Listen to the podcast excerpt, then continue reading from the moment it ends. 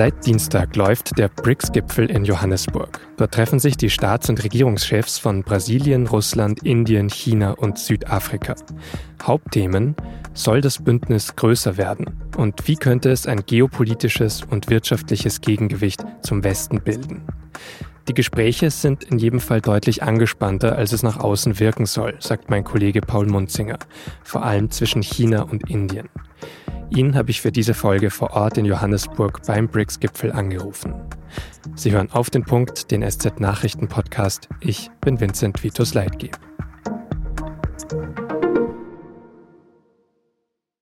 Gerade beobachten ja sehr viele Menschen sehr genau, was in Johannesburg, Südafrika passiert. Was genau gesagt wird am diesjährigen BRICS-Gipfel, bei Pressekonferenzen und natürlich auf der großen Bühne weil das Selbstbewusstsein und die Ambitionen der Mitgliedstaaten sind eben gerade auch sehr groß. So sagt der Gastgeber, Südafrikas Präsident Cyril Ramaphosa zum Beispiel in seiner Eröffnungsrede, Together the BRICS countries make up a quarter of the global economy. Die BRICS-Staaten würden ein Viertel der globalen Wirtschaftsleistung ausmachen, ein Fünftel des Welthandels und circa 40 Prozent der Weltbevölkerung. Fünf Staaten mit großem Einfluss. Five countries has a major impact on various aspects of global activity and life. Und wenn es nach BRICS geht, dann soll dieser Einfluss eben noch wachsen zum Beispiel indem mehr Staaten dem Bündnis beitreten. Viele Staaten im globalen Süden wollen das offenbar. Sie sehen in BRICS eine Chance, mehr Gewicht gegenüber den G7 und anderen westlichen Staaten zu bekommen, eine Chance, wirtschaftlich zu profitieren. Unter anderem sind das wohl Argentinien, Saudi-Arabien, die Vereinigten Arabischen Emirate und Iran. Vor allem die Autokratien in der bisherigen BRICS-Gruppe, China und Russland, wollen die Gespräche mit solchen Ländern schnell vorantreiben. Aber wie geeint die BRICS-Staaten dabei wirklich sind und wie eine erweiterte BRICS-Gruppe aussehen könnte, darüber habe ich mit Paul Munzinger gesprochen. Er berichtet für die SZ aus Johannesburg vom BRICS-Gipfel und ich habe ihn dort im Pressezentrum erreicht. Paul, die BRICS-Staaten wollten bei diesem Gipfel ja besonders stark auftreten. Es gibt auch deutlich mehr Aufmerksamkeit als bei früheren Treffen. Wie sind denn so deine Eindrücke vor Ort? Wie ist die Stimmung unter den Staatschefs dort? Ist das auch wirklich so kollegial geeint, wie es wirken soll, oder ist das dann doch angespannter? Die Stimmung zwischen den Staatschefs hier ist eindeutig angespannt kleine Anekdote äh, von gestern Abend. Da kam äh, der indische Premierminister Modi mit dem Flugzeug in Johannesburg an und er sollte offensichtlich abgeholt werden nur von einem Kabinettsmitglied der südafrikanischen Regierung, also jetzt nicht vom Präsidenten persönlich, so wie eben Xi Jinping. Und Modi, so berichten zumindest südafrikanische Zeitungen, hat sich daraufhin geweigert, das Flugzeug zu verlassen und man musste dann eine Notlösung finden und es wurde dann der Vizepräsident zum Flughafen geschickt. Also da sieht man einerseits natürlich, dass die äh, Lage hier nicht so harmonisch ist, wie man wahrscheinlich gerne tun wollen würde. Und man sieht natürlich andererseits, dass der Konflikt zwischen China und Indien eben der größte und auch ähm, wirklich problematischste innerhalb dieser Gruppe ist. Und das ist jetzt auch nicht so, wenn man so die Arbeitstreffen jetzt von heute zum Beispiel vom Vormittag anschaut, dass da wirklich offen auch diskutiert wird, sondern das sind ja auch oft, ist jetzt zumindest mein Eindruck von außen, so, dass Statements vorgetragen werden, lang vorbereitete und da jeder versucht eigentlich für sich Punkte zu machen, oder? Das ist wahrscheinlich bei vielen Gipfeln dieser Art so, aber was natürlich hier jetzt heute der Fall war, ist, dass man eigentlich eine Pressekonferenz geplant hatte für heute Mittag und man hatte auch eine Abschluss- oder eine Gipfelerklärung geplant. Und beides wurde heute Mittag relativ kurzfristig abgesagt und auf morgen verschoben. Auch das ist natürlich ein Hinweis darauf, dass diese vermeintliche Einigkeit hier absolut nicht herrscht. Das große Thema dieses Gipfels ist ja die Erweiterung. Das heißt also, dass weitere Staaten nach dem Wunsch vor allem Chinas der Gruppe beitreten sollen. Es gibt aber in der Gruppe durchaus auch Länder, die einer Erweiterung sehr skeptisch gegenüberstehen. Das ist eben vor allem Indien, das ist Brasilien auch, weil sie Angst haben, dass das dann zu stark ein pro-chinesischer und damit anti-westlicher Club wird, dass also die Polarisierung weiter vorangetrieben wird. Und Indien und Brasilien sind Staaten, die eigentlich immer versuchen, sich sowohl mit den BRICS-Partnern als auch mit dem Westen gut zu verstehen, sich gut zu halten mit beiden Seiten. Und das, das ist zumindest deren Befürchtung, würde natürlich schwerer werden, wenn ein vergrößertes BRICS sich eben noch stärker als anti-westliches China-Anhängsel womöglich entwickelt. Und kannst du da schon sagen, gibt es dann unterschiedliche Modelle, die diskutiert werden, wie so eine Erweiterung aussehen kann? Oder wie könnte das dann aussehen, damit so alle Parteien wirklich zusammenkommen? Es gibt diverse verschiedene Modelle, die im Vorfeld diskutiert wurden. Die reichen von Vollmitgliedschaft bis hin zu so einem Art erweiterten Kreis. Es gibt auch so Modelle, die so zwiebelförmig dann sind. Das heißt also, dass es mehrere Kreise um BRICS herum gibt mit Ländern, die näher oder eben ein bisschen weiter weg angegliedert werden an diese Gruppe. Das ist wahrscheinlich die eine Frage, über die diskutiert wird. Die andere Frage ist aber natürlich auch, welche Länder denn eigentlich beitreten sollen. Weil auch das ist natürlich eine interessante Frage. Wenn man sich jetzt zum Beispiel vorstellt, dass Länder wie Argentinien oder Ägypten der Gruppe beitreten, dann sind jetzt womöglich die Sorgen, die Brasilien und Indien haben, nicht so groß, wie wenn jetzt Länder wie Iran, Venezuela oder Syrien, also sehr prononciert anti-westliche Länder, bei denen wäre auf jeden Fall die Sorge dann größer. Andererseits, das ist natürlich eine äh, gewisse Stärke von BRICS.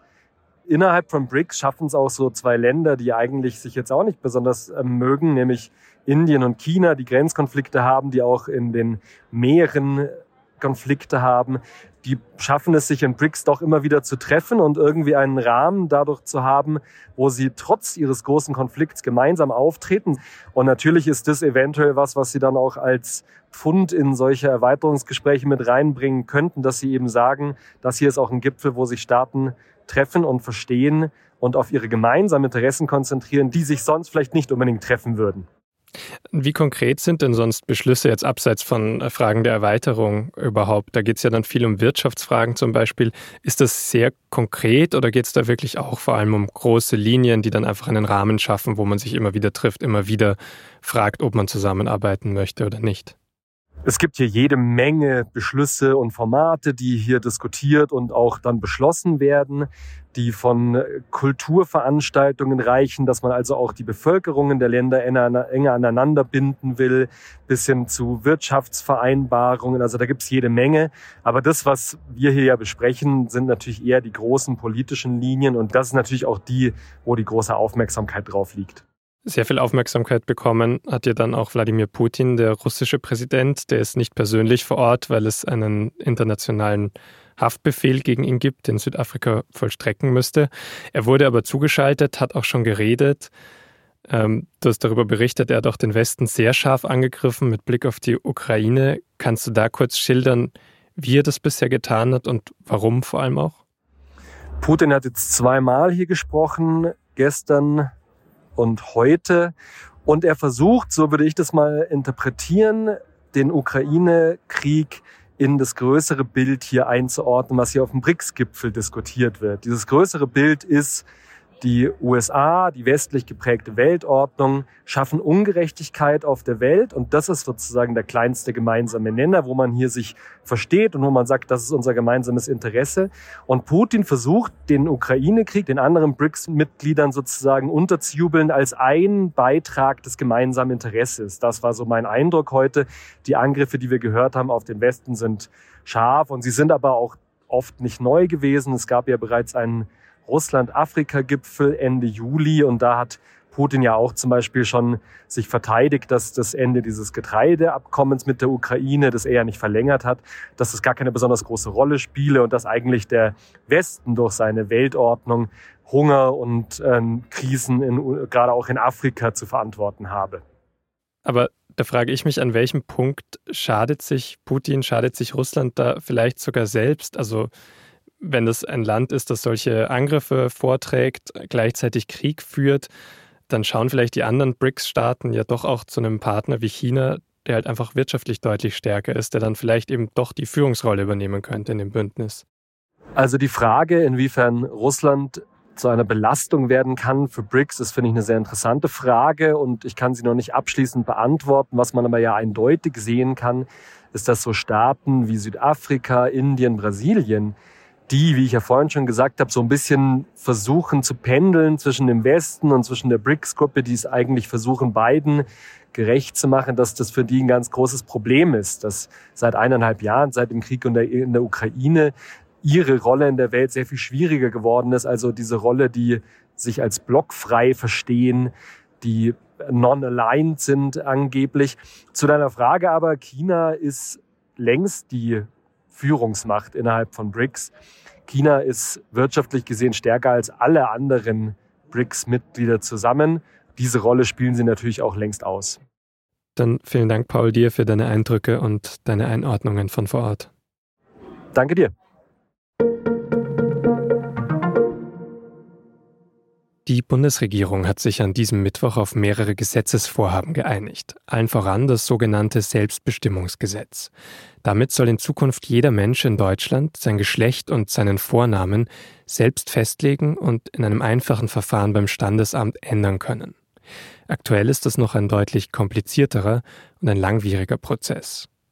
Das Gesetz richtet sich laut Familien- und Justizministerium an transgeschlechtliche, intergeschlechtliche und nichtbinäre Menschen. Außerdem hat das Kabinett einer Reform des Staatsbürgerschaftsgesetzes zugestimmt. Die Hürden für eine Einbürgerung werden damit niedriger und auch Doppelstaatsbürgerschaften werden zugelassen.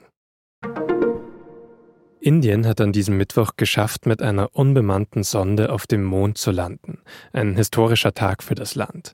Weil vorher war das nur den USA, der Sowjetunion und China geglückt, also eine solche Mondlandung. Indien hat das außerdem als erster Staat auf dem anspruchsvollen Terrain nahe dem Mond Südpol geschafft. Erst vor wenigen Tagen war Russland mit einem ähnlichen Versuch gescheitert. Für Indien war die Landung selbst das wichtigste Missionsziel. Der Lander und der Rover sind aber auch mit diversen Messinstrumenten ausgestattet und führen jetzt Untersuchungen durch.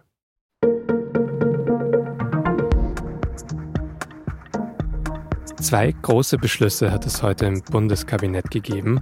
Das habe ich in Nachrichten ja gerade gesagt.